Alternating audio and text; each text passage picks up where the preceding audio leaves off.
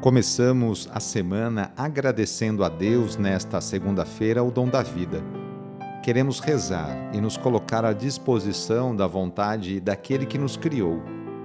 Lembremos de maneira especial neste momento de oração de todas as pessoas desempregadas. Que Deus continue caminhando ao lado de cada um e escutando as suas intenções. Iniciemos esta oração traçando sobre nós o sinal da cruz, sinal do amor de Deus por cada um de nós. Em nome do Pai, do Filho e do Espírito Santo. Amém. Nesta segunda-feira, dia 25 de outubro, o trecho do Evangelho é escrito por Lucas, capítulo 13, versículos de 10 a 17. Anúncio do Evangelho de Jesus Cristo segundo Lucas Naquele tempo, Jesus estava ensinando numa sinagoga em dia de sábado. Havia aí uma mulher que fazia 18 anos e estava com um espírito que a tornava doente. Era encurvada e incapaz de se endireitar. Vendo-a, Jesus chamou-a e lhe disse: Mulher, estás livre da tua doença.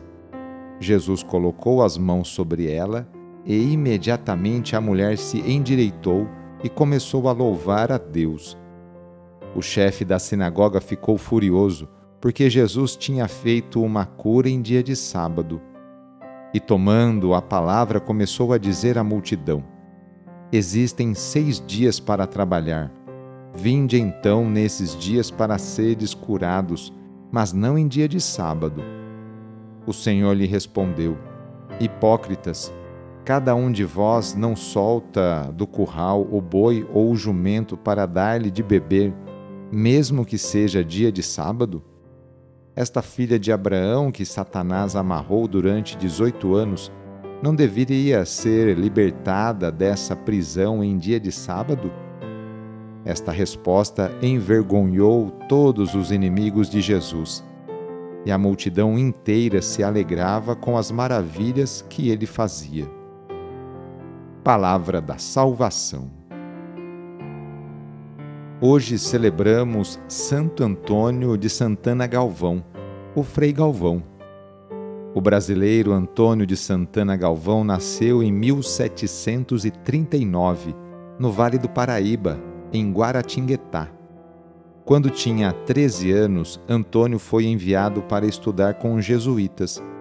Desse modo, a sua vida estava plantada a semente da vocação religiosa.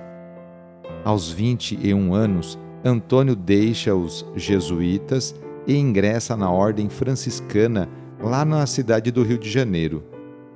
Em 1768, foi nomeado pregador e confessor do convento das Recolhidas de Santa Teresa. Entre suas penitentes, encontrou a irmã Helena Maria do Sacramento, que tinha visões sobre a fundação de um novo convento. Apesar das dificuldades, Frei Galvão e irmã Helena fundaram, em fevereiro de 1774, o recolhimento de Nossa Senhora da Conceição da Divina Providência.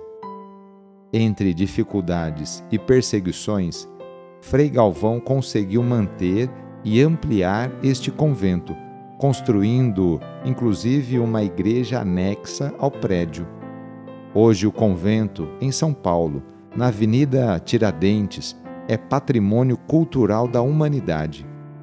Em 1811, a pedido do bispo de São Paulo, fundou o recolhimento de Santa Clara, em Sorocaba com a saúde enfraquecida, recebeu a autorização especial para residir no recolhimento da Providência.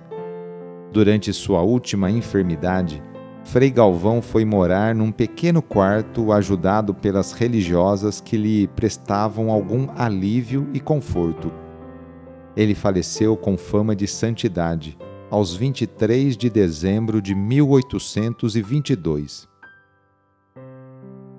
Iniciando a semana, nos colocamos nas mãos de Deus. Colocamos também nossas alegrias, dificuldades e conquistas. Agradecemos juntos a Deus as oportunidades que Ele nos concede para praticarmos o bem e a justiça no cotidiano.